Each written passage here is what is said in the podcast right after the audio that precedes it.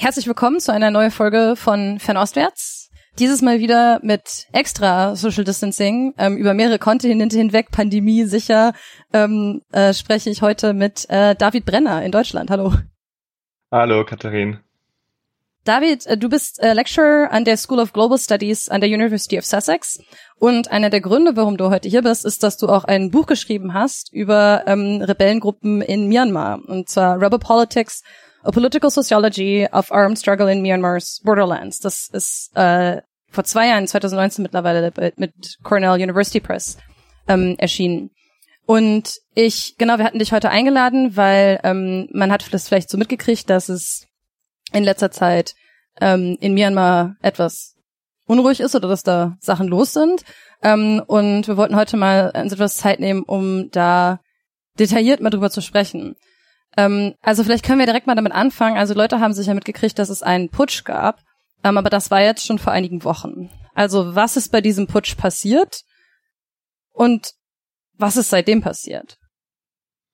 Ja, genau. Also der Putsch war jetzt ähm, ziemlich genau vor ähm, dann zwei Monaten. Ja, am 1. Februar hat das Militär in Myanmar geputscht. Was wir oft gehört haben, ist, dass das Militär in Myanmar die Macht an sich gerissen hat. Ja, ähm, äh, das ist äh, was, was eigentlich schwierig wird. Ja, was was gar nicht so einfach oder so straightforward ist, ähm, äh, weil das Militär auch die Macht in den letzten zehn Jahren schon auch noch gehabt hat. Ja, ähm, wir müssen uns vorstellen, das Militär in Myanmar ist wirklich ähm, äh, wahrscheinlich die mächtigste Institution im Land, seitdem das Land 1948 von den Briten unabhängig geworden ist, von britischer Kolonialherrschaft. Ja. Ähm, äh, seitdem ist das Militär ähm, äh, in vielen Arten und Weisen eine übermächtige Institution in Myanmar. Ähm, 500.000 äh, Soldaten äh, ungefähr, also eine halbe Million für ein Land, das ungefähr 55 Millionen Einwohnerinnen hat, ja. Ähm, äh, und also es macht es zum zwölftgrößten Militär der Welt. Ähm, äh, und ähm, diese überdimensionierte Größe ja, und auch Rolle im Land, also da können wir ja nochmal drauf eingehen, warum das ähm, wirklich auch so ist. Aber ähm, diese Institution Militär hat das Land seit der Unabhängigkeit dominiert ja, ähm, und auch wirklich äh, direkt äh, die Kontrolle gehabt im Land äh, über viele Jahrzehnte militärische Diktatur. Ähm, äh, und eigentlich haben wir nur jetzt in den letzten zehn Jahren, ja, seit 2011, äh, eine Öffnung gehabt, eine Liberalisierung des politischen Systems gehabt, ähm, die aber auch vom Militär so eingeleitet wurde. Da können wir auch nochmal drauf eingehen, wenn du magst. Ähm, aber sicherlich eigentlich erst in, nur in den letzten fünf Jahren dann eine zivile Regierung an der Macht hatten unter Aung San Suu Kyi und ihre äh, äh Partei National League for Democracy, die NLD. Ähm, und im, am 1. Februar hat das Militär geputscht und sozusagen die Macht wieder direkt an sich gerissen. Ja. Aber auch in den letzten zehn Jahren ja, hat das Militär weiterhin wichtige Teile der Macht behalten. Aber jetzt sind wir wieder an einem Punkt angelangt, in dem das Militär direkt in einer Junta oder Junta ja, äh, herrscht in Myanmar.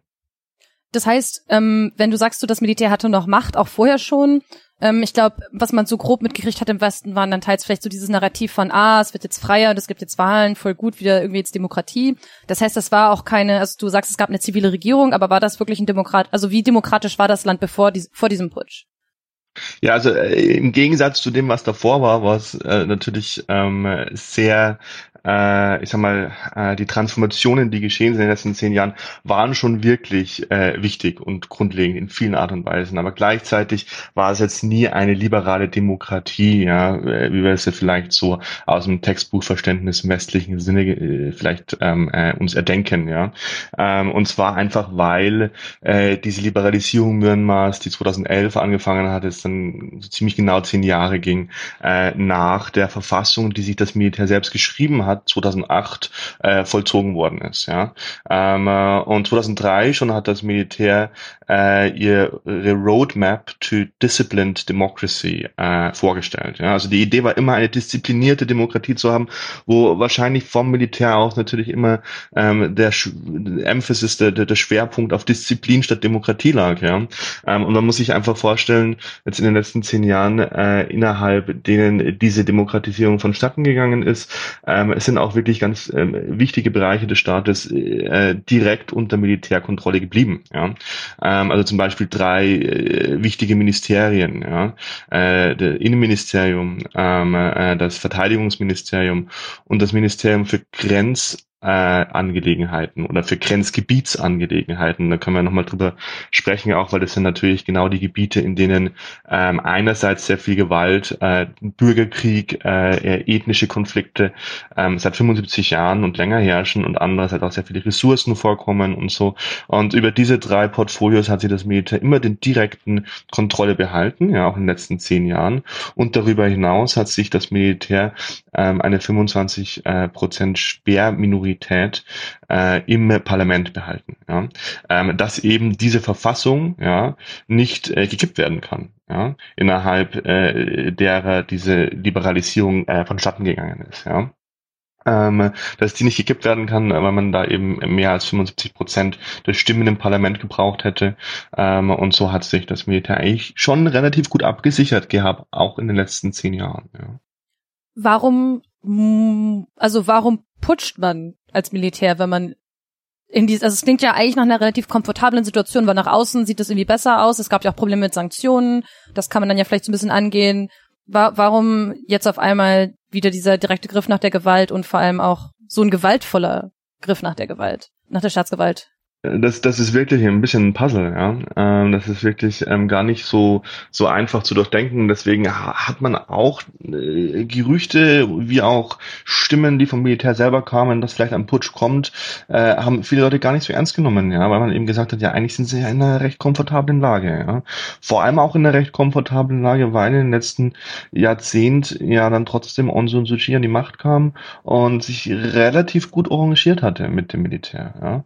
Relativ relativ gut ähm, pragmatisch, ja, ähm, äh, sich da arrangiert hatte, bis zu dem Punkt, in dem sie ja nach Den Haag gereist ist, ja, zum Internationalen Strafgerichtshof.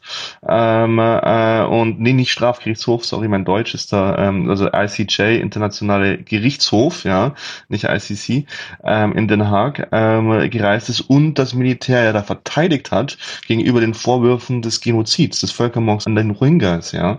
Und das ist halt ähm, ähm, was, wo man wirklich gesagt hat, okay, eigentlich hat das Militär ja auch hier ähm, Aung San Suu Kyi, da wo sie sie haben wollten, so ein bisschen als Deflektor, als Schutzschild vor internationaler Kritik etc. Und du hast komplett recht, eigentlich ähm, haben sie ihre Pfründe behalten können, äh, ihre Macht behalten können und so weiter. Jetzt, was aber trotzdem passiert ist in den letzten Jahren, ja, ist, dass innerhalb dieser doch recht äh, äh, limitierten oder oder oder äh, engen Korsetts, ja, in denen diese Demokratisierung auch vonstatten gegangen ist, ähm, äh, die äh, NLD und Aung San Suu Kyi und auch andere Kräfte im Land immer weiter trotzdem natürlich versucht haben, an der Macht des Militärs äh, langsam aber sicher ähm, diese Macht zu erodieren, ja, ähm, und zum Beispiel mit Gesetzesentwürfen, ja, ähm, in denen äh, äh die Macht des Militärs immer weiter beschränkt werden sollte. Eine ähm, wirklich ähm, wichtige Sache, die das Ganze illustriert, ähm, ist, dass vor zwei Jahren die NLD-Regierung eine bürokratische Struktur, das General Administration Department, das ist im Endeffekt das bürokratische Rückgrat des ganzen Landes, ja, durch die alles funktioniert. Ja, das ist äh, wirklich, das ist was Macht ist auf dem lokalen Bereich. Ja, also ob äh, man jetzt heiraten will oder ob es über Steuern zahlen oder ob ähm, die Entwicklungshilfsgelder, die reinfließen und dann in lokale äh, äh, Township oder Village Level, District Level äh, Gebiete fließen. Das läuft alles durch dieses General Administration Department und das war immer unterm Innenministerium. Also eines dieser Ministerien, die ähm, wo, wo, wo in, über die das Militär weiterhin Macht behalten hat. Ja. Jetzt kannst du dir vorstellen, was da passiert ist. Natürlich, das sind Entwicklungshilfsgelder direkt in eigentlich militärische Bürokratien geflossen und dadurch zum Beispiel wurde auch mit Entwicklungshilfsgeldern ähm, äh, Aufstandsbekämpfung betrieben zum Beispiel. Ja? Ähm, und ich sag mal so, dass dieses äh, diese bürokratische Struktur ja, hat zum Beispiel die NLD aus diesem Ministerium herausgenommen und in ein ziviles Ministerium gesteckt, was wirklich dann natürlich auf ganz praktische Art und Weise ja, eine Machtverschiebung bedeutet. Ähm, und solche Sachen passierten sozusagen ja, in den letzten Jahren ähm, und das hat dem Militär nicht geschmeckt. Ja, das ist das eine. Und das andere, ich meine, es gibt verschiedene Erklärungsansätze ähm, auf jeden Fall. Das andere ist natürlich, man muss sich äh, die Person auch ansehen, Min Online Senior General, der da eben ganz an der Macht ist mit seiner äh, Junta und der geputscht hat hier, ja. Ähm, und der hat sich ähm, lange schon immer als, naja, ähm, den nächsten Präsidenten von Myanmar verstanden, ja. Ähm, und hat, äh, das Militär hat das nie so ganz äh, verstanden, äh, glaube ich, wie stark sie Macht verloren haben in diesem Liberalisierungsprozess, den sie ja selber eingeleitet haben. Weil sie haben sich immer gedacht, naja gut, wir haben hier unsere 25-prozentige Sperrminorität im Parlament, also direkt Militärs, wo Leute mit Uniform im Parlament sitzen. Und on top of that haben wir ja auch noch äh, eine militäraffiliierte Partei, die USDP. Ja? Ähm, und zusammen äh, plus dann vielleicht Allianzen mit kleineren Parteien und so weiter können wir schon äh, der NLD hier Einhalt gebieten. Das ist nicht passiert. Ja? Ähm, 2015 wie auch jetzt im November letzten Jahres ähm, hat die NLD zweimal äh, äh, sehr stark äh, gewonnen, also wirklich äh, äh, fast äh, jede Stimme im Land. Und naja, das war eben im November dieser Wahl. Und seitdem hat das Militär eigentlich über Wahlbetrug geredet. Ja. Seitdem hat das Militär ähm, dann auch irgendwann äh, vor lauten, also vonstatten geben lassen, dass es äh, vielleicht jetzt zu einem Coup geben äh, äh, äh, kommen könnte, den sie aber selbst als verfassungskonform sehen, ja, das Militär. Das ist vielleicht auch nicht ganz so, aber das ist ja ihre eigene Verfassung etc. Naja, auf jeden Fall diese, dieser General äh, Min Online der hätte dieses Jahr in Rente gehen sollen, ja, äh, mit 65. Ähm, und das wollte er jetzt dann doch nicht. Ne? Und eigentlich, ähm, sage ich mal, gab es immer auch davor Senior General Sun Shui, for instance, der diese diese diese äh, äh, Transition auch eingeleitet hat. Die haben sich eigentlich immer ganz gut äh, ja in Ruhestand setzen können, ja, äh, weil äh, sie eben recht persönlich auch dann über die verschiedenen Ressourcenökonomien des Landes etc. da mit einem äh, ja Golden Handshake eigentlich immer relativ gut in Ruhestand treten konnten. Jetzt natürlich nachdem die NLD den zweiten Landslide Victory damit ihre äh, Wahl gewonnen hat, ja, ähm, äh, und ähm, auch die Militärpartei, diese USDP, gar nicht mehr so gut läuft, ja, wurde diese quasi auf der einen Seite so ein bisschen diese äh, Spannbreite, sich schön in Ruhestand zu setzen und trotzdem Macht und Profit zu behalten, ein bisschen kleiner, ja. Gleichzeitig ist er auch einfach ein anderer Typ ähm, als Dan Shui, der sich nicht damit zufrieden geben will, von äh, aus dem Hintergrund die Strippen zu ziehen, ja. Ähm, äh, und ja, da kamen quasi äh, verschiedene so strukturelle Sachen wie auch dann persönliche Sachen zusammen, ja. Ähm, äh, und äh, haben dann zu diesem Putsch geführt, den wirklich auch, denke ich, trotzdem das Militär, dass da so viel Widerstand gibt, ja, nicht, nicht unbedingt vorhergesehen hat, ja. Mm, ja, das ist ja auch so ein bisschen, also eine Frage, die ich auch habe dazu. Ich habe während meines Bachelors öfters mal mit mir immer zu tun gehabt und mein Verständnis ist ja auch, das Militär ist ja auch eine sehr interessante Institution dahingehend, dass es ja nicht das erste Mal ist, dass Militär in Myanmar sagt, so, okay, wir nehmen jetzt die Macht an uns und kümmern uns dann darum, dass demnächst wieder Demokratie ist. So, was haben, sie haben ja diesmal auch offiziell wieder gesagt, ja, wir kümmern uns jetzt und dann in ein paar Jahren irgendwie oder bald gibt's dann wieder Wahlen. Ähm, also kannst du kurz so ein bisschen diese Geschichte erklären, dass, was das Militär, wie das Militär auch seine Rolle sieht in der mhm. Politik, dass sie da immer wieder eingreifen? Ja, genau.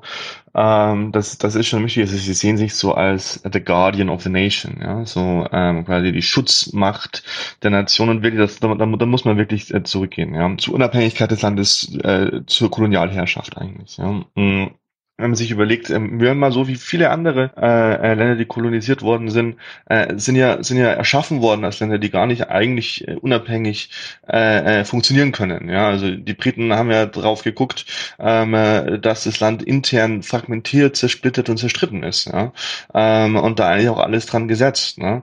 Ähm, also das ist natürlich was, das ja, hat man auch bei den Deutschen in Ruanda gesehen und so weiter. Ne? Und danach dann äh, äh, äh, in Kongo die Belgier und so weiter weiter. Ne?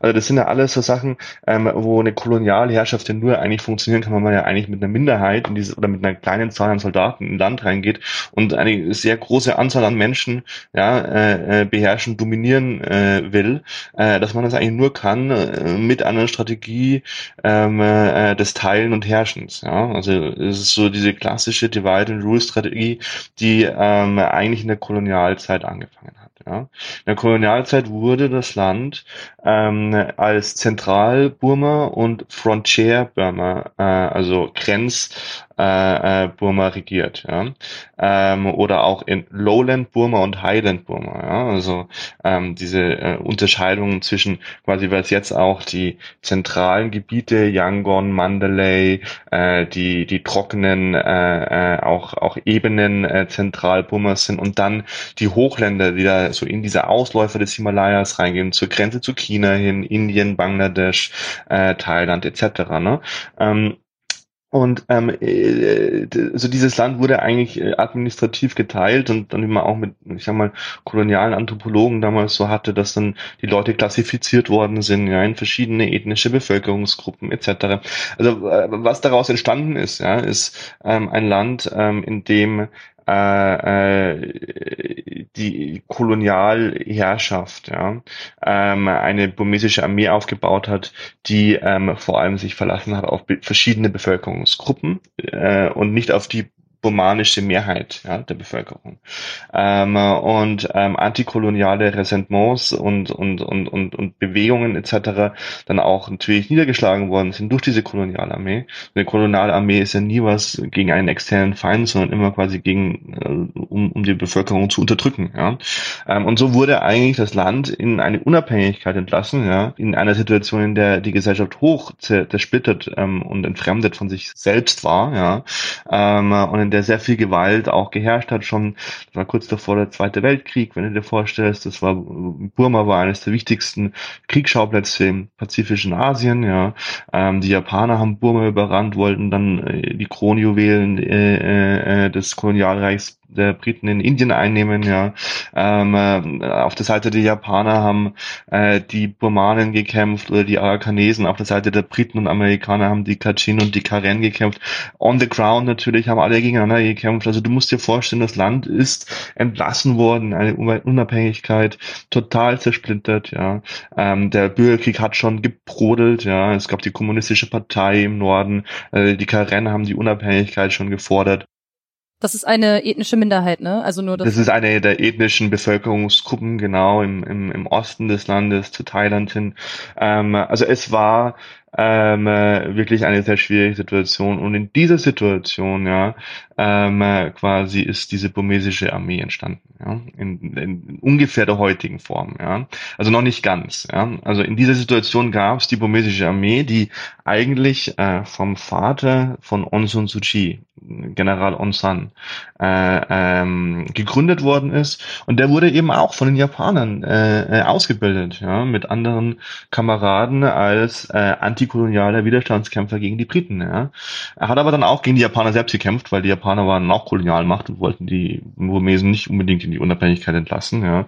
Ähm, und hat dann kurz vor der Unabhängigkeit des Landes, 1947 war es, ähm, eigentlich einen, äh, ja, dann, einen Friedensvertrag unterschrieben, ja, mit verschiedenen der äh, verschiedenen äh, Bevölkerungsgruppen. Es war kein Friedensvertrag in dem Sinne noch, es war einfach ein, ein Vertrag, dieses Land auf föderale Grundsätze zu bauen, ja. Das Panglong Agreement, ja.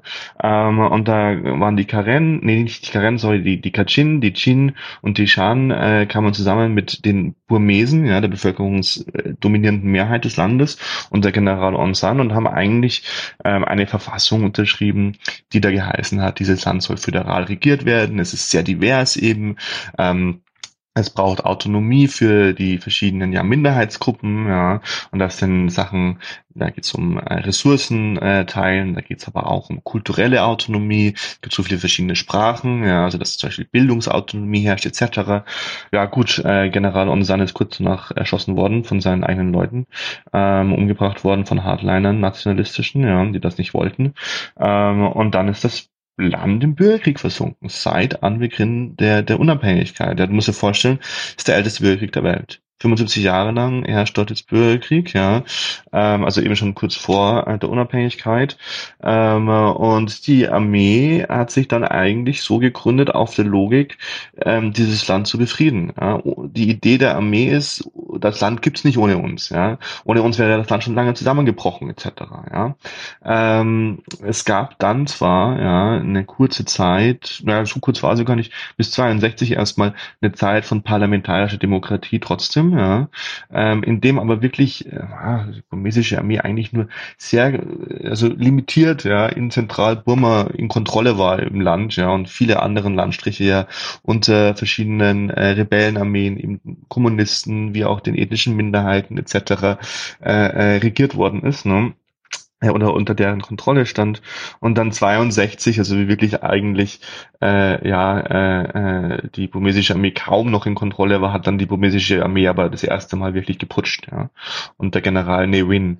Und seitdem haben wir eigentlich diese Militärherrschaft ja, in dem Land, äh, die wir auch heute noch so sehen. Und die, das Militär so aufgestellt, wie wir es heute sehen, als Junta, als äh, ja wirklich mit der Idee, ähm, wir, also ohne uns ist nicht nur die Demokratie, ja, sondern insgesamt die Souveränität des Landes äh, in Gefahr und wir würden zerfallen. Ja.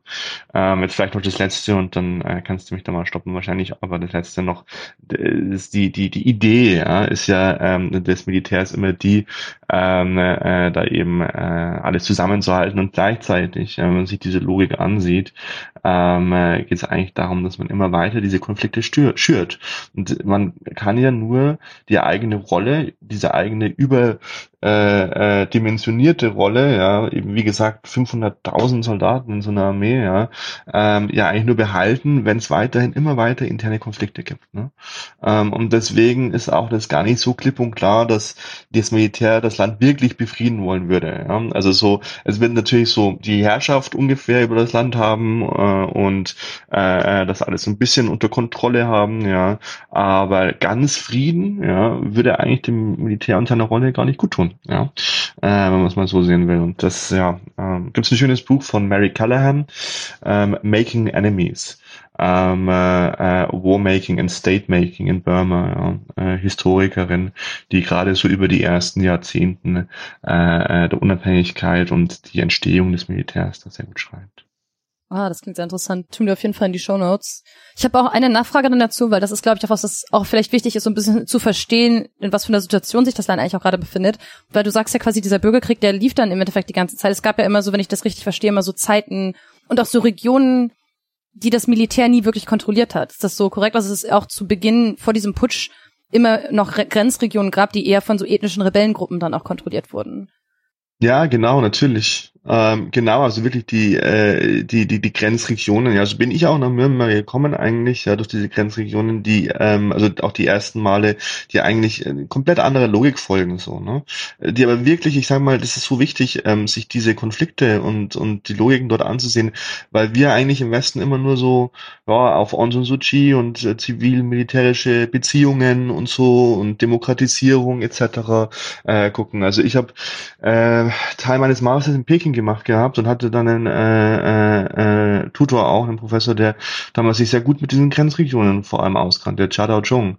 Ähm, und also Yunnan, äh, burmesische Grenzregionen und sich eben mit dem ethnischen Konflikt, den Rebellengruppen, äh, den chinesischen Infrastrukturinteressen ähm, etc.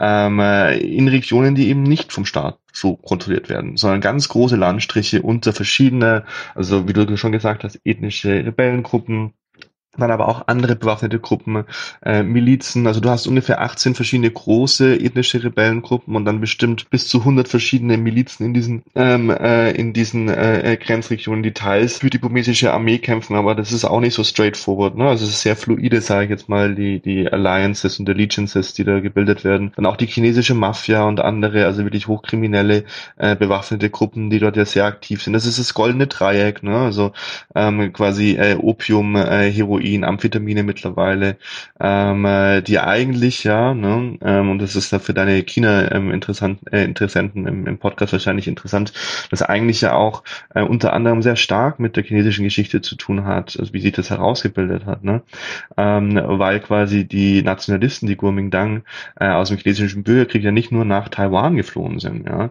sondern viele, die ja also quasi im Südwesten feststeckten etc., die sind nach äh, Südostasien geflohen, ja, du hast immer noch alte Kuomintang-Dörfer im Norden von Thailand zum Beispiel, ja. Ähm, aber wie gesagt, eben auch viel vor allem nach Burma damals, ja. Ähm, und die haben sich damals äh, ja äh, viel mit äh, den, äh, verschiedenen Shan-Armeen äh, äh, auch zusammengetan, sind von der CIA unterstützt worden. Ja. Ähm, Alfred McCoy hat ein Buch äh, in seinem Buch The Politics of Heroin in Southeast Asia darüber geschrieben, wie eigentlich die CIA damals die Verbände der äh, Kuomintang unterstützt hat, äh, um äh, China neu einzunehmen, ja, nachdem die Kommunisten in China den Bürgerkrieg gewonnen haben und dadurch dann auch zum Beispiel den Heroinhandel mit aufgebaut haben im Goldenen Dreieck, damit die ja selbst finanziert sozusagen äh, dastehen können. Naja, das sind natürlich alles Sachen, man auch äh, äh, anderswo schon in der Welt gesehen. Ne? Ähm, und, ähm, und ja, und also ich sage mal so, diese Fragmentierung, ja, die hat natürlich hochkomplexe Hintergründe. Einerseits diese ethnische äh, Politik, andererseits diese Geopolitik auch des Kalten Krieges, die politische Ökonomie etc. Und gut, so stehen wir heutzutage da und haben natürlich la äh, weite Landstriche, ja, die nicht vom äh, der, äh, dem burmesischen Staat regiert werden. Und wo, wenn der burmesische Staat vorhanden ist, dann ist es das burmesische chinesische Militär, ja, in so Mixed Controlled Areas vielleicht. Und die Leute, wirklich, die dort leben, ähm, den burmesischen Staat vor allem durch Gewalt und Unterdrückung kennen. Ja. Ähm, äh, und diese ethnischen naja, äh, Rebellen, die werden Ethnic Armed Organizations genannt im burmesischen Kontext. Ähm, äh, gibt es sehr unterschiedliche, äh, unterschiedliche Größen von ein paar hundert Mann zu ähm, äh, zigtausend äh, Soldatinnen, ja.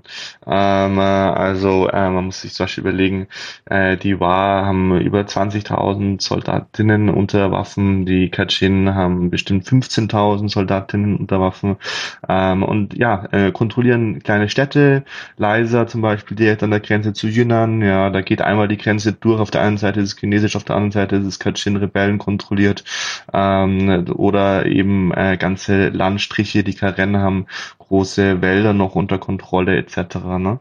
Und ja, ich sag mal, ich habe meinen äh, PhD eben äh, dazu geschrieben und bin damals 2011, 12, wie dieses Land aufgemacht hat, äh, nach Myanmar über diese Grenzregionen, über die Kachin und die Karen-Rebellenarmeen vor allem gekommen. Und das Interessante war damals, dass die ähm, Leute das Ganze, diese Liberalisierung und Öffnung, die so gefeiert worden ist von außen. Ne? Also da kam Obama und äh, alle möglichen und haben das alles so gefeiert, als ja, jetzt ist die Sternstunde der Demokratisierung und so weiter. Und sie haben das alles sehr viel äh, ähm, äh, ja nicht, nicht, nicht, nicht so überschwänglich gesehen, ja, und sehr viel vorsichtiger, ja. Ähm, vor allem auch, wenn man sich immer überlegen muss, für die ethnischen äh, äh, Minderheiten, die eigentlich nicht unbedingt Ethnic Minorities genannt werden wollen, sondern Ethnic Nationalities, weil die sind 40 Prozent der Bevölkerung ungefähr. Ja. Ähm, äh, und für die, ähm, sage ich mal, ist Demokratisierung das eine, aber Demokratisierung ohne Minderheitsrechte ja, ähm, führt auch wieder äh, jetzt äh, zu nichts für die. Und das hat man ja auch gesehen, was in den letzten Jahren vonstatten gegangen ist. Trotz einer gewissen Demokratisierung ist die Gewalt und der Krieg immer stärker geworden diesen Regionen. Ja. Vor allem seit, 2000, seit dieser Demokratisierung 2011 ist der Krieg im Norden des Landes komplett krass ausgebrochen. Verschiedene Waffenstillstände, die es jahrelang gab, sind zusammengebrochen. Ja. Ähm, äh, man hat ja auch den Völkermord an, Völkermord an den Rohingya-Muslimen äh, gehabt. Ja. Ähm, und das sind natürlich auch alles Sachen, die jetzt nicht ganz ungewöhnlich sind. Ne? Man sieht auch in anderen, hat auch in anderen Ländern dieser Welt gesehen, dass viel quasi rapide Liberalisierungsprozesse Prozesse auch oft mit einer Erhöhung von Gewalt zusammenkamen. Zuerst zum Beispiel ja ganz stark äh, ultranationalistische, buddhistische, burmanische Kräfte gehabt, die Gewalt und Hass gegen Minderheiten gepredigt haben. Ne? Also teilweise auch in Mönchskutten, ja, ähm, Teil der der der der der der äh, buddhistischen Mönch äh, äh, Institutionen der Sangha, ja, ähm, war ja da ultraradikal, ja. Also Mapata heißt das vor allem im Burmesischen ähm, ähm, wo äh, ja sehr viele Hassansprachen dann passiert worden sind und da ja auch sehr viel Gewalt, auch gerade gegen Muslime äh, in, in Myanmar, ähm, ja, ähm, äh, äh, vonstatten ging und außerhalb, also der Genozid gegen die Rohingya natürlich sowieso, aber auch andere muslimische Communities. Ne? Man hat ja auch, äh, also ich habe Burmesisch zum Beispiel mal an der Thai-Grenze gelernt mit einer äh, äh, geflüchteten Familie aus Mandalay. Ja, das waren keine Rohingya, aber auch Muslime. Und die sind vor Riots ähm, und Pogromen ja, aus Mandalay geflohen 2012, direkt zur Zeit von dieser Liberalisierung. Ja, aber genau, also natürlich ist das sind diese Sachen wichtig, ja. Ähm, und auch jetzt, also wenn du, wenn du dir ansiehst, ne, ähm, was jetzt eben passiert mit äh, ja, der Revolution, die vonstatten geht in Myanmar. Ja. Ähm, das ist ja, das ist ja schon ähm, äh, also wirklich signifikant. Da haben sich ja die burmesische, das burmesische Militär auch verschätzt. Ja. Du hast ja eine unheimlich diverse Revolutionsbewegung. Genau, das wäre jetzt quasi die nächste Frage gewesen, wie es quasi jetzt gerade aussieht ähm, und wie die Gruppen da reinspielen. Genau, also deswegen sage ich, es ist unheimlich wichtig, das so ein bisschen den Hintergrund zu verstehen, sonst kann man auch nicht unbedingt die Bewegung verstehen, die man heute jetzt in ganz Burma auf der Straße hat. Ne? Du hast einerseits in äh, Yangon, in Mandalay, in den Städten im Zentrum ganz viele, vor allem junge Leute, äh, die sich da wirklich todesmutig ja dem Militär entgegenstellen. Ähm, und andererseits hast du in den äh, auch äh, Grenzregionen in den städtischen Gebieten, ja, also in den Provinzhauptstädten und so weiter, auch genauso ganz viele junge Leute, die sich todesmutig dem Militär entgegenstehen, äh, entgegenstellen. Also es, es ist wirklich natürlich so, dass das Ganze getragen wird, ja, über eine große Spannbreite der Bevölkerung. Ja. Ähm, äh, die Revolution ist ähm, sehr divers, ja, trotzdem. Ähm, es gibt natürlich ähm, die NLD-Anhänger, die von Anfang an gefordert haben, hier befreit Aung San Suu Kyi, die festgenommen worden ist. Wir wollen zurück zu unserer Demokratie. Die ethnischen Minderheiten haben von Anfang an gesagt, und das ist wirklich, also in den Grenzregionen, wie auch auf den Straßen von Yangon, in denen sie auch ganz, repräsent, äh, ganz präsent waren, ähm, äh, von Anfang an gesagt, wir wollen nicht zurück zu dem, was es war. Das hat uns ja auch nicht gut getan. Ja, wir wollen nicht restore democracy, wir wollen mehr. Ja, ähm, äh, diese Demokratie war ziemlich brutal ja, ähm, gegenüber uns und wir wollen mehr. Wir wollen einen äh, wirklichen Föderalismus. Wir wollen, dass diese 2008 Constitution, diese Verfassung abgeschafft wird. Ja, ähm, äh, und wir müssen das Land auf komplett neue Füße stellen. Ja, also da hat man schon natürlich gesehen, gibt es unterschiedliche Artikulationen, von was man eigentlich will. Eben, wie gesagt, sehr divers. Was sonst wahrscheinlich noch wichtig ist, äh, demgehend ist ähm, zu verstehen natürlich, was es für unterschiedliche Kräfte dann gab. Ja, und dann komme ich da auch gleich zu eben nochmal der Rolle von den äh, ethnischen Bevölkerungsgruppen. Ja. Ähm, äh, auf der einen Seite hatten wir natürlich Kräfte, ja, die äh, auch 1988, 1990, ähm, 2007 äh, in den verschiedenen quasi äh, äh, Revolutionen gegen die Militärherrschaft, die es ja davor auch schon gab, zyklisch, wie du auch gesagt hast, davor in diesem in, in, in diesem Land, ja, ähm, äh, haben wir natürlich immer Kräfte gehabt, die jetzt auch eine große Rolle spielen. Studentenbewegungen, ja, und äh, gerade auch die äh, Arbeiterbewegung. Ja. Ähm, also äh, wirklich äh, industrielle Arbeiterinnen, äh, Ärztinnen ähm, äh, im, im Transportbereich, ähm, äh, also wirklich komplett durchs Land die Labor Unions, die die Gewerkschaften, ja, die ganz äh, wichtig sind. Ja, man hat es auch gesehen. Einer der ganz schlimmsten Massaker, die das Militär angerichtet hat, äh, war in einem Vorort von Yangon ähm, äh, Langtayar, ähm, äh, das eigentlich ja in dem äh, vor allem Industrie angesiedelt ist, die Kleidung herstellen, Schuhe herstellen. Myanmar ist in letzten Jahrzehnten äh, zu dem großen Billighersteller äh, von Klamotten geworden. Ne? Ähm, äh, und ähm, die Leute haben von Anfang an stark äh demonstriert und eben es sind nicht nur Demonstrationen, sondern einen generellen Streik ausgerufen. Ja? Das Land steht still komplett. Ja? Ähm, und die Arbeiter gehen nicht zur Arbeit in verschiedenen, auch in den Ministerien teilweise und so weiter.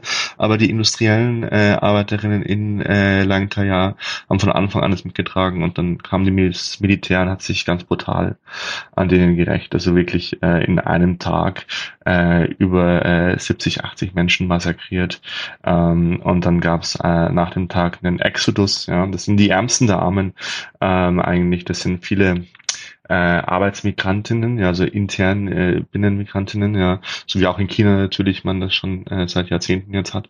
Ähm, äh, und am nächsten Tag sind 100.000 Menschen aus diesem Viertel äh, geflohen Also ihr müsst mal vorstellen, was das für eine riesige Dimension ist an Binnenflüchtlingen, ja. Ähm, äh, und also wie gesagt, das ähm, äh, ist wirklich eine der Grundpfeiler auch, ja. Nicht, das ist, ist auch interessant, weil da geht's dann eben von ethnischer Politik komplett weg, ja. Naja. Geht es dann um Klasse- und Arbeiterpolitik etc. Aber nochmal zur ethischen Politik zurückzukommen vielleicht, ja. Ähm, wie gesagt, in den äh, Grenzregionen äh, hat man ja auch andere Herrschaftsdynamiken. Ja? Ähm, also da hast du natürlich Gebiete, die nicht vom Militär kontrolliert werden. Und was halt jetzt da passiert ist, dass manche der Rebellengruppen sehr offensiv gegen das Militär vorgehen. Und das ist neu. Ja? Ähm, das gab es seit Ende der 80ern so nicht mehr, dass äh, Rebellengruppen, also bis auf bei einer, aber da können wir vielleicht noch drüber reden, äh, dass die so offensiv äh, äh, Kämpfe, die haben eigentlich vor allem immer versucht, ihr Territorium zu verteidigen. Ja.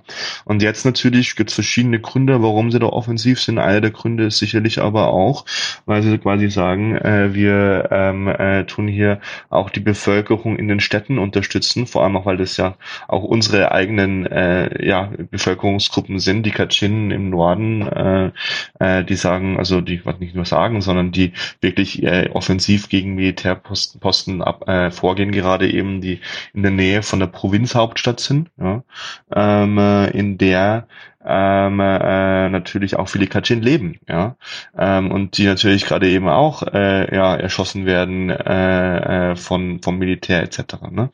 Ähm, und du hast gerade eben eigentlich drei verschiedene tragende Kräfte jetzt, die sich so ein bisschen zusammentun und das ist interessant. Auf der einen Seite hast du diese insgesamt diese zivile Widerstandsbewegung nennt sich CDM in Myanmar Civil Disobedience Movement, ja, die eben über diese verschiedenen Studenten, Studierendengruppen, also Arbeiterbewegungen etc. Also das das geht so wirklich äh, dumm ist ist äh, sag ich mal die Zivilisten im ganzen Land da äh, die da wirklich äh, sehr stark mitmachen. Dann hast du ähm, naja die abgesetzte Zivilregierung, ja, der Aung San Suu Kyi und NLD, ähm, die nennen sich jetzt äh, Committee die äh, the Committee Representing Pyrongsi Fluto. Das ist quasi äh, äh, das Komitee, das die äh, das Parlament, das ähm, Abgesetzte repräsentiert und dann ein Kabinett auch gewählt hat, eine Exilregierung im Endeffekt, ja. Ähm, ähm und dann hat man eben die verschiedenen EAOs, also Ethnic Armed Organizations, ja. Und da ist gerade relativ viel, ja, dass da sich, äh, dass da Bewegung äh, herrscht, wie diese verschiedenen Kräfte, ja, bisschen zusammenkommen, ein bisschen zusammenfinden gerade. Ähm, zum Beispiel diese Exilregierung ist natürlich, äh, kann ja nicht offiziell irgendwie auftreten und ist auch geflohen, ist auf der Flucht, ist versteckt sich etc. Und so wie auch schon in den 90ern, nachdem ja, die 88er Studentenbewegung brutal niedergeschlagen worden ist und damals auch die NLD an die Macht kam in Wahlen, die dann auch brutalst äh, eben äh, ähnlich wie jetzt niedergeschlagen worden ist, ähm, findet sich diese äh, Exilregierung an der Thai-Grenze wieder, ähm, an der Grenze zu Thailand, in Gebieten der Karen-Revolution, ja, einer dieser bewaffneten, also der, der ältesten, ja, bewaffneten äh, ethnischen Widerstandsbewegungen, ähm, und gründet sich dort neu, ja, und versucht jetzt, äh, ja, eben eine neue Allianz äh, hinzubekommen mit verschiedenen bewaffneten Rebellen etc. Und das ist halt was, äh, das ist sehr interessant, sehr signifikant, sage ich jetzt mal, aber auch gar nicht so straightforward, weil es eben solche Sachen schon gab, ne? Ähm, äh, 90er und 2000er und gleichzeitig aber viele der ethnischen Minderheiten sich auch ein bisschen unter den Bus geworfen vorkamen, ja, und, und zu Recht von der NLD, von Aung Suu Kyi in der Zeit, in der die NLD an der Macht war und eigentlich gar nicht mehr viel wissen wollte, ja, von ihren ehemaligen Allianzen und ihren Commitments zu ethnischen Minderheiten etc. Ne? Das muss man schon dann auch so sehen. Ja, genau, weil also die Beziehung der dieser ethnischen ähm, Organisationen zu der NLD war ja gar keine, auch gar kein, weil ich glaube, so von außen war, sagt man dann so, ah, unterdrückte Minderheiten, demokratische Bewegung, eine demokratische Partei, passt doch total gut. Und Leute haben ja auch ein sehr positives Bild von Aung San Suu Kyi. Ähm, aber das heißt, da war ja schon vorher auch sehr viel Spannung da, weil die NLD ist ja hauptsächlich eine burmesische Partei, oder? Also die Mehrheits, die ethnische Mehrheitsgruppe.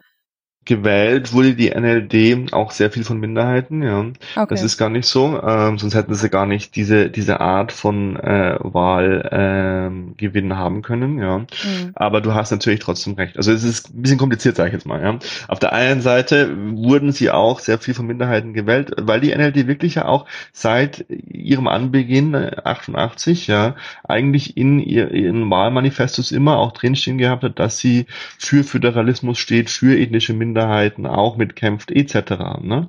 Ähm, äh, das ist das eine. Ja? Das andere ist, ähm, dass wirklich auch ähm, vor allem schwierig gewesen ist für viele verschiedene ethnische Minderheitsparteien, ja, äh, politische Parteien, die es ja gibt, ja, ähm, äh, aber für diese Parteien sich da ja äh, gut aufzustellen. Das hat alles auch mit dem Wahlrecht zu tun in Myanmar, ähm, äh, was übrigens vielleicht auch ein Grund war, warum ähm, äh, jetzt hier geputscht worden ist. Ja, und zwar das Wahlrecht ist so ein Winner takes it all Wahlrecht, ja, ähm, in der quasi ähm, äh, es eigentlich nur zwei Parteien dann gibt am Ende, so wie in Amerika oder auch wie in England eigentlich, ja, ein Mehrheitswahlsystem, nicht so wie in Deutschland ein Proporzwahlsystem. Ne?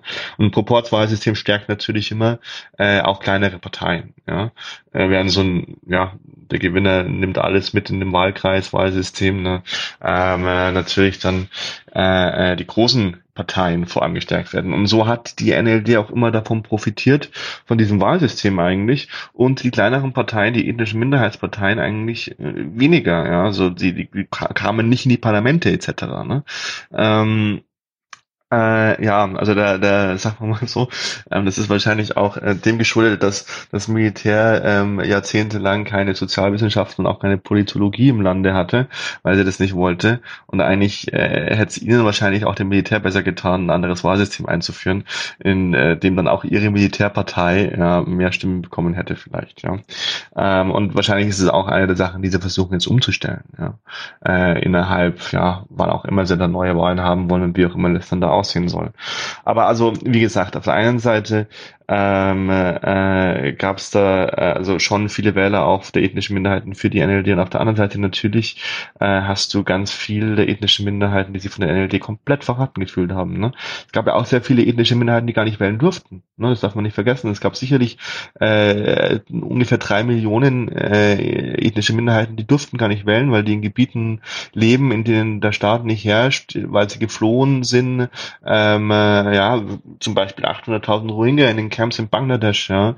Wir haben immer noch 100.000 äh, Flüchtlinge in Camps in Thailand, aber auch die ganzen Binnenvertriebenen, ja, in Gebieten, in denen Krieg herrscht und ja auch schon äh, jetzt vor dem Putsch Krieg herrschte, ja. Ähm, die dürfen ja auch gar nicht wählen, ja. Und von daher muss man auch immer gucken, ähm, sage ich mal, wenn man jetzt vielleicht über Karen äh, Communities in Yangon spricht, ja, die sprechen oft auch gar nicht verschiedenste Karen-Sprachen, sondern die sprechen Burmesisch etc.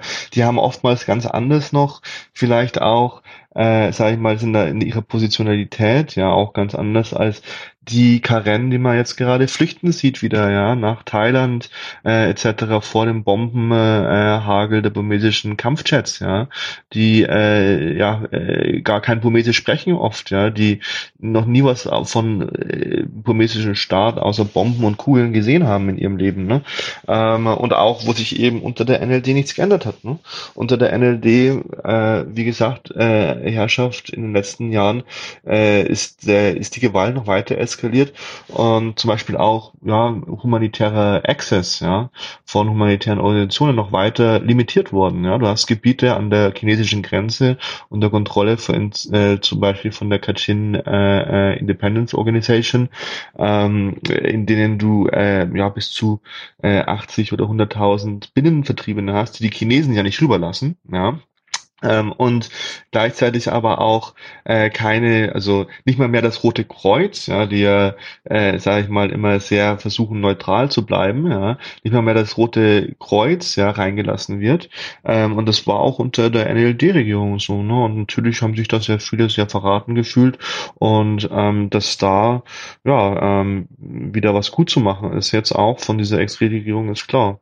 Vielleicht noch das letzte dazu, guckt ihr an, ähm, äh, es hat jetzt der Exilregierung auch lange gebraucht, bis sie sich dazu entschieden haben, ja, doch mal das Wort Rohingya in den Mund zu nehmen. Ne? Also ja, auch die NLD hat ja immer von illegalen bangladeschischen Immigranten gesprochen, statt äh, der Rohingya-Community überhaupt mal einen Namen zu geben. Ne? Ähm, und ähm, ja, da ist einiges wieder gut zu machen und trotzdem wirst du natürlich das haben, dass viele ethnische Minderheiten ähm, das äh, weiterhin vorsichtig begutäugen und das auch zu Recht natürlich von den Erfahrungen. Ne? Das ist auch so eine Frage, also so ein Narrativ, das ich so ein bisschen in Deutschland mitgekriegt habe, ist so diese Idee, dass ähm, Aung San Suu Kyi hat sich mit dem Militär arrangiert, ähm, aber vielleicht war sie schlecht für die Rohingya und andere ethnische Minderheiten, aber das war nur, weil sie nicht anders konnte. Also so diese Idee, dass sie quasi in einer Ecke war und sie quasi keine Wahl hatte. Also du sprichst darüber, dass diese Organisationen ihr teils teil, also teils Misstrauen gegenüber ähm, mit Misstrauisch gegenüberstehen und auch die der NLD ähm, wie gerechtfertigt ist das? Also wie viel davon ist wirklich die Schuld und eine Entscheidung der NLD und wie viel davon ist quasi etwas, was, wo sie quasi unter Druck stand vom Militär und dann nicht anders konnte?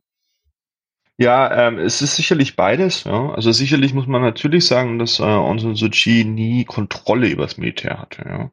Ähm, sprich, wenn das Militär äh, Offensiven gegen Rebellen fährt und da mörderisch gegen Zivilisten dann auch vorgeht oder einen ganzen Völkermord anrichtet, ähm, da, das, das wird Aung San Suu Kyi hat das nie kontrollieren können in dem Sinne. Ne. Ähm, äh, gleichzeitig ähm, hat sie aber auch niemand gezwungen, nach Den Haag zu reisen und ihre Reden zur Verteidigung des Militärs zu schwingen. Ja? Und das war ja nicht nur international, das war ja auch äh, äh, äh, zu Hause in Myanmar dann. Ja? Ähm, sie hatte auch nicht nur das Militär verteidigt hier von Vorwürfen des Genozids, des Völkermords in Den Haag, sondern sie hat auch äh, äh, auf der innenpolitischen Bühne ja, das Militär äh, verteidigt und angepriesen und immer gesagt, das ist das Militär ihres Vaters. Ja? Wie gesagt, der der Gründer des Landes war und auch der Gründer des Militärs, wenn man es mal differenziert betrachten will, ja, dann kann man auch sagen, das Militär hat sich nochmal ganz stark verändert, äh, nachdem Nevin äh, 62 geputscht hat, ja. Und das Militär ihres Vaters oder gerade ihr Vater war vielleicht jemand, der äh, versucht hat, anders zu denken. Ne? Ähm, und sie hat auch innenpolitisch äh, Offensiven des Militärs gegen äh, Rebellenpositionen, ganz brutale Offensiven, die auch ja immer sehr viel Zivilisten direkt äh, attackiert attackiert haben. Ja, das ist eine Aufstandsbekämpfungsmaßnahme in Burma, die ganz speziell so ist, immer direkt Zivilisten zu attackieren. Ähm, sie hat sie auch hoch gelobt, ja, äh, in offiziellen Statements etc. Ne, hat sie alles nicht machen müssen in dem Sinne. Die NLD, ihre Partei, hat keine muslimischen Kandidaten zugelassen. Ja. Ähm, klar kann man das sagen, das ist wahlstrategisch, ja, weil natürlich äh, äh, starke Teile der burmanischen Bevölkerung oder auch andere Bevölkerungsgruppen, muss man auch sagen, sehr islamophob sind auch Myanmar. Ja. Ähm, aber also insgesamt, ja, also ist es natürlich was, wo sicherlich einerseits das eine Strategie war, eine Wahlstrategie, die äh, burmesische, also wirklich zur Straße, zu den Ressentiments, äh, der Ressentiments der Straße zu sprechen und gleichzeitig, aber hätte sie einige Sachen auch so nicht bringen müssen. Ne? Und da muss man halt dann auch sagen, also meine Freunde, die jetzt von verschiedenen auch äh, nicht burmanischen äh, äh, Communities in Myanmar sind, haben eigentlich immer auch gesagt, gesagt, schau her, sie ist halt auch Burmanin und sie hat den burmanischen Ethnonationalismus von der Pike auf so gelernt. Ne? Und das ist so, guck dir an, wie dort äh, in den Schulen, ich meine, da muss man ja natürlich psychologisch sehr weit zurückgehen. Also das ist ja ähm, ein ethnokratischer Staat, ja, also Ethnokratie ist, wenn quasi eine Ethnizität äh, über andere herrscht, in den Institutionen des Staates, äh, wie auch in der Gesellschaft. Ne? Und die ganzen Institutionen des Staates, der Gesellschaft, äh, bis hin hin zu den, äh, wie quasi in den Schulbüchern, ja, die, burmanische Zivilisation, die dominieren muss über die anderen. Das sind ja zivilisatorische Narrativen, ja, ähm, äh, von Überlegenheit etc., ja, ähm, äh, äh, immer angepriesen wird und den Leuten das ja mit dem Löffel quasi, ja, schon von der Pike auf sozusagen eingeflößt wurde, ja. Das sind natürlich wichtige Sachen, wo man sagen muss, da ist auch sicherlich die NLD und Onsu Tsushi nicht aus ihrer burmanischen Dominanzverständnis, ist natürlich ja, äh, auch sehr rassistisch ist, ja, ähm, äh, nie, nie wirklich rausgekommen. Ja. Und das haben viele meiner Freunde, äh, die jetzt eben nicht aus romanischen äh, äh, Bevölkerungen äh, sind, schon immer gesagt. Und was natürlich jetzt dann, wie gesagt, wenn man es auch gerade so gesellschaftlich sieht und nicht nur die Staatsstrukturen, finde ich, äh, wirklich signifikant ist. Also ich weiß nicht, inwieweit das repräsentativ ist, aber äh, wirklich, also äh, mit die, die ähm, ja, ähm, äh, wahrscheinlich bewegendsten ja, Messages, die da rauskommen aus den Demonstrationen, das waren, wenn sich äh, äh, gerade auch äh, Burmanen hingestellt haben mit Plakaten auf der Straße und äh, äh, für, für äh, Vergebung gebeten haben, äh, die ethnischen Minderheiten etc. Ähm, äh, in unterschiedlichsten Art und Weisen. Und hier in Deutschland gab es ja mal dieses Gedicht von, ich glaube, einem Pastor, äh, oder nicht Gedicht, aber so, ja doch, in der Art, eine Poesie von so einem Pastor im äh, Holocaust, wo gesagt wurde, also erst kamen sie für die Gewer Gewerkschaftler und ich habe nicht gesprochen, ähm, äh, weil ich kein Gewerkschaftler war. Dann kamen sie für die Juden, ich habe nicht gesprochen, weil ich kein Jude war und so weiter. Und irgendwann gab es niemanden, für den ich noch sprechen konnte, weil alle weg waren. Ja. Und dieses gleiche, äh, ja, äh, dieses gleiche, da gab es äh, zum Beispiel verschiedenste Plakate. Erst kamen sie für die Karen und ich habe nicht gesprochen, dann kamen sie für die Rohingya und äh, jetzt kommen sie für alle von uns und und so weiter. Also es gibt dort wirklich einige ja, ähm, interessante ähm, jetzt äh, neue äh, Verwerfungen in der Gesellschaft, die vielleicht auch äh, lange überfällig waren und ähm, äh, wo sozusagen eine gewisse Chance dann doch drin steckt. Ja. Hm. Dann, das heißt, wir haben jetzt quasi diese Bewegung, die jetzt, wo die Leute jetzt, oder das ist eine Revolution genannt, wo die Leute jetzt mittlerweile seit zwei Monaten auf die Straße gehen. Und das ist ja auch zunehmend ähm, gewaltvoll geworden. Also am Anfang war so, ähm, am Anfang habe ich das Gefühl, man hat nicht so viel davon gehört, dass das Militär einfach wahllos Leute erschießt. Und mittlerweile ist so jeden Tag irgendwie heute wieder 80 Leute erschossen. Ähm, und die Leute gehen ja trotzdem einfach weiter auf die Straße. Das heißt, was ist so der Zustand? Also du meinst auch eben schon, das Land steht still. Was ist gerade der Status quo in, in, in Myanmar? Ja, es ist, es ist brutal. Ja. Ähm, das ganze Land brennt. Äh, die Bilder, die man sieht, die sind äh, komplett apokalyptisch. Ähm, äh, viele meiner Freunde dort sind, äh, verstecken sich gerade, ähm, versuchen gerade rauszukommen, weil die natürlich auch viele naja, der Leute sind, die sowieso auf irgendwelchen Listen stehen. Ne? Ähm, und du hast wirklich in den Städten hast du, ja, in den Bevölkerungszentren, die brennen ähm, und in den ländlichen Gebieten, in den Grenzregionen, in denen herrscht richtig harter Krieg gerade, also ähm, mit sehr viel Luftangriffen, die geflogen werden, viele Leute, die dort fliehen, etc. Ähm, äh, es, es ist brutal und naja, natürlich hat man am Anfang ähm, äh, sozusagen noch nicht so ein hartes Durchgreifen gehabt, ja.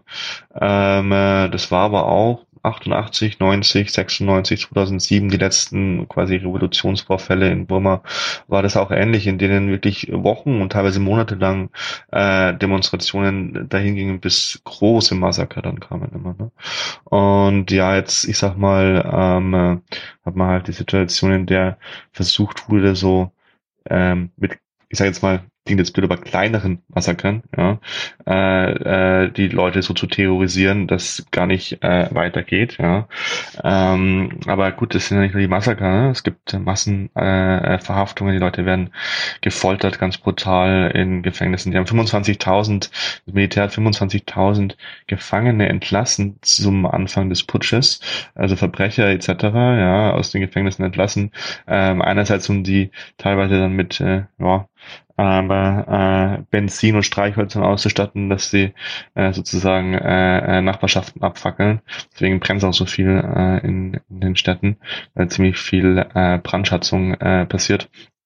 Und andererseits, ähm, um auch 25.000 äh, Plätze in den Gefangenenlagern und Gefängnissen frei zu haben für die ganzen Leute, die sie verhaften. Ne? Und das sind auch Dimensionen, die sind schon brutal. Also wir haben jetzt äh, über 400 äh, äh, über 500 äh, mittlerweile ja, Leute, die direkt äh, erschossen worden sind. Ja, und dann kannst du dir vorstellen, ähm, dann die Dunkelziffer davon auch noch. Ja. Ähm, äh, und was dort in den Gebieten abgeht, in denen natürlich äh, es jetzt weniger Berichterstattung gibt, da hast ja auch das Internet ist mittlerweile ziemlich off, äh, ziemlich äh, äh, offline ähm, etc. Ne? Ähm, ja, also es ist, es ist so brutal, wie es sein kann wahrscheinlich. Ähm, äh, du hast ja auch die Light Infantry Divisions, die normalerweise quasi oh, die Leute in den ländlichen Regionen, in den ethnischen Minderheitsregionen terrorisieren und Völkermord angerichtet haben. Die hast du ja mittlerweile in den Städten, die, die sich dort genauso aufführen. Ja, ähm, es ist ja, es ist ja kein Wunder. Ja. Gibt es irgendeine Perspektive? Also, weil du, das klang gerade schon so ein bisschen, es ist fast schon so Schema F für das Militär, dass sie quasi putschen und dann Proteste und dann schlagen sie irgendwie nieder. Gibt, ja. gibt es irgendeine, wie geht es jetzt weiter? Kann man das irgendwie, ist natürlich Spekulation, aber. Ja, ist schwierig. Ich, ich kann nicht behaupten, dass ich ähm, wirklich ähm, dir sagen kann, was nächste Woche sogar passiert. Ja, das glaube ich kann niemand. Ähm, und es ist, es ist komisch, weil gleichzeitig hat man ja irgendwie auch vielleicht ein bisschen ein Verständnis von der Geschichte und so und kann sich angucken, was früher so passiert ist, etc. Ich sag mal so, das Einzige, was ich, was ich denke, was es dann wirklich darauf ankommt, wo, wo, ob das Ganze, wie, wie das Ganze ein bisschen ausgeht, ja. Ähm, in mittlerer Sicht hinaus, ja.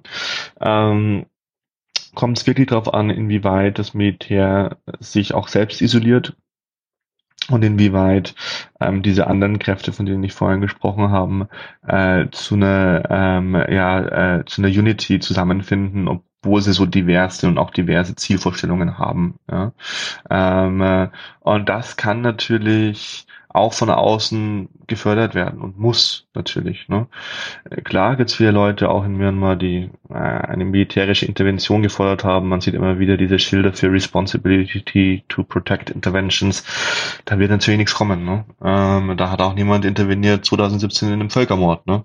Äh, auch in Syrien. Ich meine, solche Sachen sind natürlich relativ tot auf der internationalen Ebene 2021. Ja? Ähm, und es wird da niemand irgendwelche Truppen schicken, ja, in einem Land, in dem du 500.000 Soldaten Militär hast, ne? Das ist ganz klar.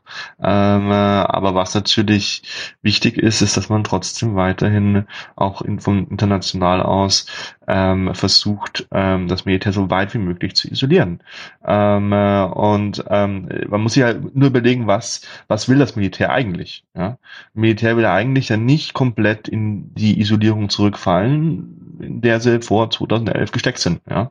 Ähm, einer der Gründe, warum sie ja diese Transition angefangen haben, war ja, weil sie sich aus der Abhängigkeit auch von ähm, ja, der chinesischen Unterstützung lösen wollten, äh, da verschiedene, sage ich jetzt mal, äh, diversifizieren ihre äh, Beziehungen, ihre Außenbeziehungen und so weiter, ja. Die können ganz gut isoliert, sag ich mal, die überleben, ja. Die haben ganz viele Ressourcenökonomien, die äh, im Norden die Jade und Edelsteine, Mineralien, Öl etc., ja, in der sie selber zwar überleben können, aber gleichzeitig haben sie ja auch das anders gewollt, ja, und sich eigentlich öffnen wollen, im Sinne gerade vom wirtschaftlichen her, ähm, und das, das ist natürlich was, wo dann schon auch strategische Sanktionen was bringen. Ja, also zum Beispiel du hast Öl- und Gassektor, da ist die französisch-amerikanische äh, Total Company, die da ganz stark mit drinsteckt, die schon seit den 90er Jahren mit Pipelines nach Thailand, die unter den unmenschlichsten Bedingungen gebaut worden sind, mit großen äh, äh, Vertreibungsmaßnahmen etc. Gab es damals auch Gerichtsverhandlungen von Menschenrechtsgruppen, die da total angeklagt haben in Amerika. Und die sind immer noch in Myanmar und das ist eine der direkten, quasi großen, äh, äh, ja, äh, direkten äh, äh, äh, Finanzierungsquellen des Militärs. Also da könnte man schon was machen, natürlich noch und müsste man auch, finde ich auf jeden Fall. Gleichzeitig muss man sich natürlich trotzdem bewusst sein, dass auch die Sanktionen in den 90ern und 2000ern nicht unbedingt das Kalkül des Militärs komplett verändert haben, ja, ähm, dass die ja auch relativ gut konnten, ja, ähm, und ähm, gleichzeitig natürlich man äh, vor allem, also ich sag mal, wenn man mehr als Targeted Sanctions machen würde, ja, so ähm, so Blanket Sanctions, das, das, das, das natürlich auch die Leute in Myanmar denen nicht unbedingt helfen, ja, ähm, sondern die weiter verarmen. Aber gleichzeitig hat man natürlich trotzdem auch von ja, dem Civil Disobedience Movement in Myanmar äh, äh, Stimmen, dass man sagt, ihr müsst auf jeden Fall gucken, dass zumindest diese Militärfirmen, äh, äh, Firmen, die ja wirklich große Teile der Wirtschaft in der Hand haben, äh, hier äh, äh, sanktioniert werden. Äh, aber ich sag mal so, es, also Sanktionen alleine reichen halt nicht. Ja? Ähm, also sowieso muss man da aufpassen. Ich bin da nicht immer so der Riesenfan davon, immer nur mit Sanktionen zu antworten. Das ist auch ziemlich easy für den Westen, finde ich, weißt du? Ähm, Und wie gesagt, da muss man auch wirklich ein bisschen aufpassen, dass man dann nicht quasi die Eliten, die sich sowieso weiterhin finanzieren können aus allen möglichen dubiosen Quellen, die ja gar nicht sanktioniert werden können, wie die Jadesteine, die direkt nach China rübergehen und die ja auch Milliarden pro, pro Jahr bringen, ja, ähm, während man äh, der große Bevölkerung dann verarmt und damit ja diese Machtungleichgewichte noch weiter dann eigentlich vollführt.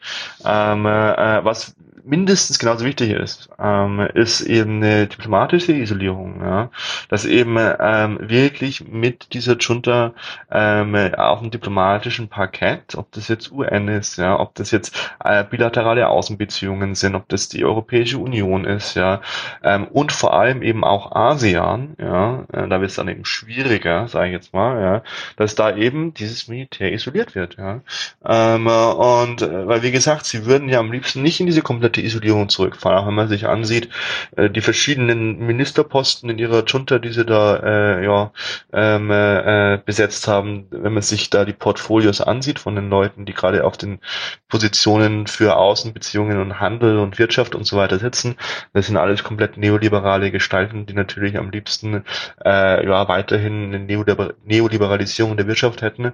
Am liebsten wäre Myanmar ja von den Generälen her sowas wie Thailand, ja, sagen wir mal so eine Smiley Militärdiktatur, die viel, äh, viel äh, Tourismus hat und ähm, und viele Inlands, also Direktinvestitionen, ja, etc.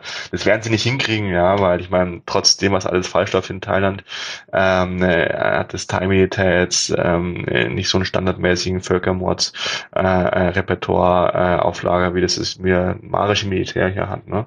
Aber, aber trotzdem aber trotzdem sage ich mal, ähm, werden sie da nicht hinkommen. Man muss halt gucken, was wollen sie eigentlich und wie kann man das verhindern, um äh, quasi einen Kalkülwandel äh, äh, Wandel zu bewirken. Ja? Und dann gibt's natürlich auch Sachen, wo man sagt, auf der einen Seite, also wo ich denke, man muss halt diese äh, Bewegung, die sehr viel progressiver ist heutzutage, ja, diese Oppositionsbewegung wieder, ja, ähm, die muss man halt schützen. Ja? Äh, westliche äh, Institutionen, Geldgeber etc. haben so viel Schwung gemacht in den letzten Jahren. Ich habe das äh, relativ relativ lange schon gesagt so und ich wurde immer so ein bisschen als, ja, du bist ja sehr pessimistisch etc. Aber wenn man halt sieht, wie die Weltbank zum Beispiel 2011 direkt nach der Transition erstmal 80 Millionen Dollar direkt ins Militär reingeschossen hat, ja, ähm, in dieses Ministerium für Grenzangelegenheiten, die damit dann quasi Entwicklung gemacht haben, was ja im Endeffekt äh, Aufstandsbekämpfung war, ja, weil ja viel quasi Entwicklungssoziale Projekte in der Aufstandsbekämpfungslogik vollführt worden sind. Aber da wurde so viel Schmuh gemacht, wo man im Endeffekt ja, ähm, ehemalige, viel progressive Grassroots-Bewegungen, die da waren, ja, also gerade auch transnational operiert haben und die auch unterstützt worden sind von Geldgebern, die sind komplett ähm, ja verlassen worden oft, ja. Die hatten überhaupt keine Gelder mehr und diese Gelder wurden dann alle in militarisierte staatliche Bürokratien geschossen, ja. Ähm, und dass das nicht alles ganz koscher war, klar, ne.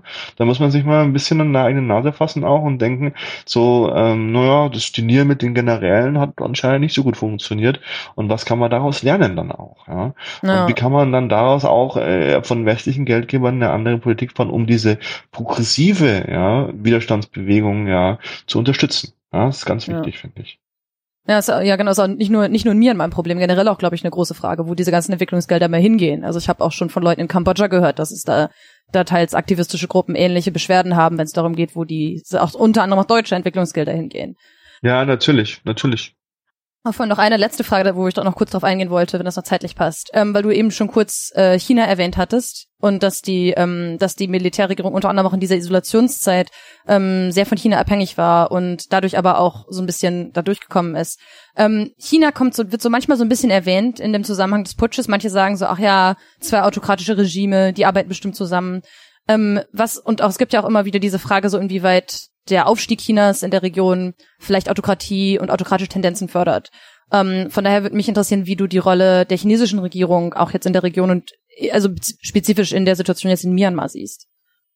Ja, es ist auch wieder hochkomplex natürlich. Also äh, es ist klar, dass man das gesehen hat in äh, westlichen Medien wie auch äh, in vielen Narrativen innerhalb von Myanmar, dass sehr schnell sehr viel auf China äh, gezeigt wurde.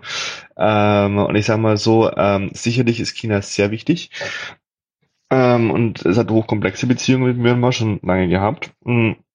Und gleichzeitig ist es nicht so, dass man das Ganze an China abschieben könnte, ja. Ähm, äh, äh aus verschiedenen Gründen, ja. Das wäre auch zu einfach. Ähm, äh, und zwar, eigentlich hat sich China ganz gut eingerichtet, ja, mit Aung San Suu Kyi an der Macht. Die, der Putsch ist nicht im chinesischen Interesse gewesen. Das haben äh, die Chinesen auch so relativ für chinesische Verhältnisse relativ diplomatisch lautstark verkündet, auch schon zu Anfang des Putsches, dass es nicht in ihrem Interesse ist. Ähm, äh, Aung San Suu Kyi hat ihre erste Auslandsreise direkt nach Peking gemacht. Die verschiedenen großen Infrastrukturprojekte, die hier unter diesem Belt and Road Initiative äh, Umbrella da zusammengefallen sind, natürlich auch äh, in Myanmar, ähm, wurden eigentlich unter unserer Schießadministration viel einfacher durchgewunken als äh, unter der semi-militärischen Administration von U Thein Sein bevor und auch davor. Und das Ganze ist auch logisch, weil ähm, das burmesische Militär, obwohl es schon lange wirklich sich auf China da ähm, verlässt, ja, auch gerade dann im Sinne von Vereinten Nationen Weltsicherheitsrat und so, ne, dass da eben gewetot wird, ja, verschiedene äh, zu heftige Resolutionen und so weiter. Nicht nur die Chinesen übrigens, auch die Russen. Die Russen sind mittlerweile die die äh, diplomatischen Beziehungen zwischen Russland und und Myanmar. Das ist äh, wirklich mittlerweile ja eine, eine ganz starke Komponente für das burmesische Militär geworden, weil auch dieses burmesische Militär eigentlich schon immer sich nicht zu abhängig machen wollte von den Chinesen. Ja. Äh, das haben sie den Chinesen auch oftmals ziemlich so gezeigt. Ja. Ähm, äh, das chinesische Militär hat schon, das geht dann zurück auf kalte Kriegsgeschichte erstmal, ja.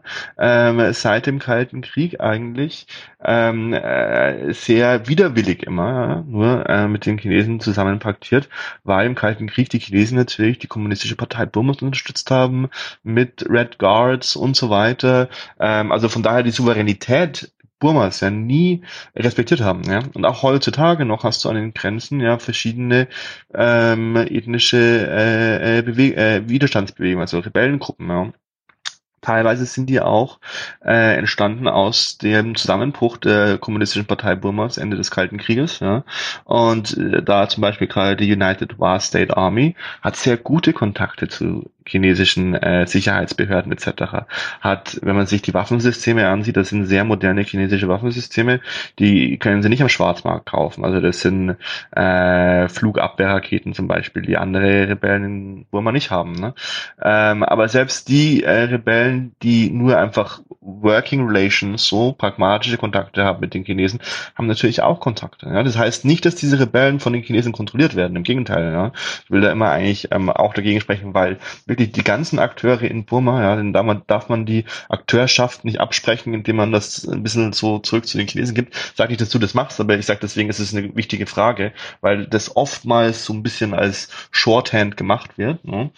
Ähm, aber wie dem auch sei, also die Chinesen haben natürlich eine sehr komplexe Beziehung mit, mit äh, Myanmar. Einerseits dadurch, dass sie natürlich das burmesische Militär ähm, unterstützen, im Weltsicherheitsrat, auch mit Waffenbelieferungen etc. Und andererseits aber auch äh, Arbeitskontakte und gute Beziehungen zu verschiedenen äh, Rebellengruppen haben. Müssen sie ja auch. Ne? Stell dir vor, jetzt mit Corona zum Beispiel, ähm, ist nur als Beispiel, ja. Pandemiebekämpfung an der Grenze geht ja gar nicht anders, ja. Wenn auf der anderen Seite der Grenze nicht der burmesische Staat äh, regiert, sondern äh, verschiedene bewaffnete Gruppen, ja, ähm, ist doch ganz klar. Ähm, und von daher, ähm, ja, von beiden Seiten aus ist das nicht so straightforward, ja, wie das manchmal vielleicht so präsentiert wird. Einerseits haben die Chinesen nicht so das Interesse daran gehabt, dass da geputscht wurde, im Gegenteil. Ähm, und andererseits, das ist, das bringt ja auch die Chinesen in Verlegenheit, weil sie natürlich weiterhin äh, egal wer an der Macht ist in Myanmar, die Regierung unterstützen werden. Ja? Ähm, aber sie hätten es natürlich lieber gehabt, wenn diese Regierung nicht äh, hier solche Schlagzeilen schreibt und dann natürlich auch die Chinesen wieder mit in den Schlagzeilen negativ sind im Sinne von Menschenrechten etc. Ne? Ähm, und von der burmesischen Seite aus, ja, wie gesagt, vom Militär, ähm, natürlich können sie nicht ohne die Chinesen, aber sie versuchen alles immer, um zu diversifizieren. Deswegen vor allem mit den Thais sehr gute Kontakte aufgebaut, auch mit Russland in den letzten Jahren. Ne? Ja. Na gut, das ist sehr hilfreich, weil auch wieder alles komplizierter irgendwie, als, als es, ähm, als man auf den ersten Blick so denkt. Also vielen Dank, dass du dir die Zeit genommen hast, das so gut zu erklären. Ähm, das ist, glaube ich, sehr viel, aber sehr hilfreich, auch weil einfach sehr viel komplizierte Geschichte dahinter steckt. Ähm, als allerletzte Frage, hast du irgendwelche äh, Tipps, wie, wie die Leute das weiter verfolgen wollen, wie sich die Situation mhm. entwickelt, ähm, wo man da vielleicht ganz gut schauen kann? Ähm, also es gibt wirklich wunderbare äh, burmesische äh, Medien-Outlets. Äh, ne? Ähm, die haben es natürlich immer schwieriger jetzt, ja, weil die sind ja mittlerweile wieder verboten. Also die Journalisten, Journalistinnen dort, ich äh, äh habe ein paar Freunde, die ziehen sich mittlerweile gar keine Westen mehr an, wo Press draufsteht, weil dann werden sie mehr gejagt, als wenn sie äh, quasi undercover berichten so. Ne? Ähm, und ich sag mal so, es gibt wirklich eine wunderbare Medienlandschaft, ja, zum Beispiel Beispiel Irrawaddy Magazin ähm, oder Frontier Myanmar oder Myanmar Now, ähm, äh, wo, wo ich sagen will, also erstens mal, ähm, dass man diese Sachen liest und auch unterstützt, ne? Da kann man auch spenden, weil die brauchen wirklich auch wirklich, äh, das, das sind Sachen, das ist wichtig, ne? Also, dass da Informationen weiterhin rauskommen, sehr schwierig ja auch die Informations, äh, die, die, die, die Internetlage wird. Also wenn man so ein bisschen vielleicht was tun will oder so auch, ähm, da, da, das würde wirklich in gute Hände fließen, ja. Äh, es ist auch wirklich wirklich äh, bedenklich. Gerade eben läuft so eine CNN-Journalistin äh, rum in Myanmar auf so einer Tour mit dem burmesischen Militär. Ne? Da fragt man sich echt, was will sie da mehr rauskriegen als die Leute, die dort vor Ort äh, berichten, die Citizen Journalists und auch wirklich die professionellen äh, Journalistinnen in, in Myanmar. So, ja. Ähm, Jetzt hat sie da mit irgendwelchen Leuten auf dem Markt gesprochen und die sind kurz danach verhaftet worden natürlich. Ne? Da fragt man sich wirklich, das ist äh, eine Show, die da abgezogen wird von internationalen Medien teilweise. Da muss man wirklich einfach den Vortritt natürlich äh, den äh, burmesischen, äh, burmesischen Journalistinnen geben. Und, so, ne? und das ist auch wichtig und da gibt es auch wirklich gute Outlets. Also das, das, das würde ich mal so sagen. Twitter ist mittlerweile eine ganz gute äh, Plattform auch, um wirklich ähm, äh, gerade Myanmar spezifische Nachrichten auch mit dem Hashtag äh, What's Happening in Myanmar ähm, äh, äh, zu verfolgen, äh, finde ich. Ähm, und ja, diese zwei Sachen, denke ich mal, wenn sich hier Hörerinnen äh, weiter informieren wollen, wäre das wahrscheinlich sehr sinnvoll, ne? Super, vielen Dank. Das verlinken wir dann auch alles, dann können sich Leute das direkt anschauen. Und genau, ähm, vielen Dank nochmal äh, und dir noch einen schönen Tag. Ja, danke, Katharin. Dir auch, ja. Äh, ebenso.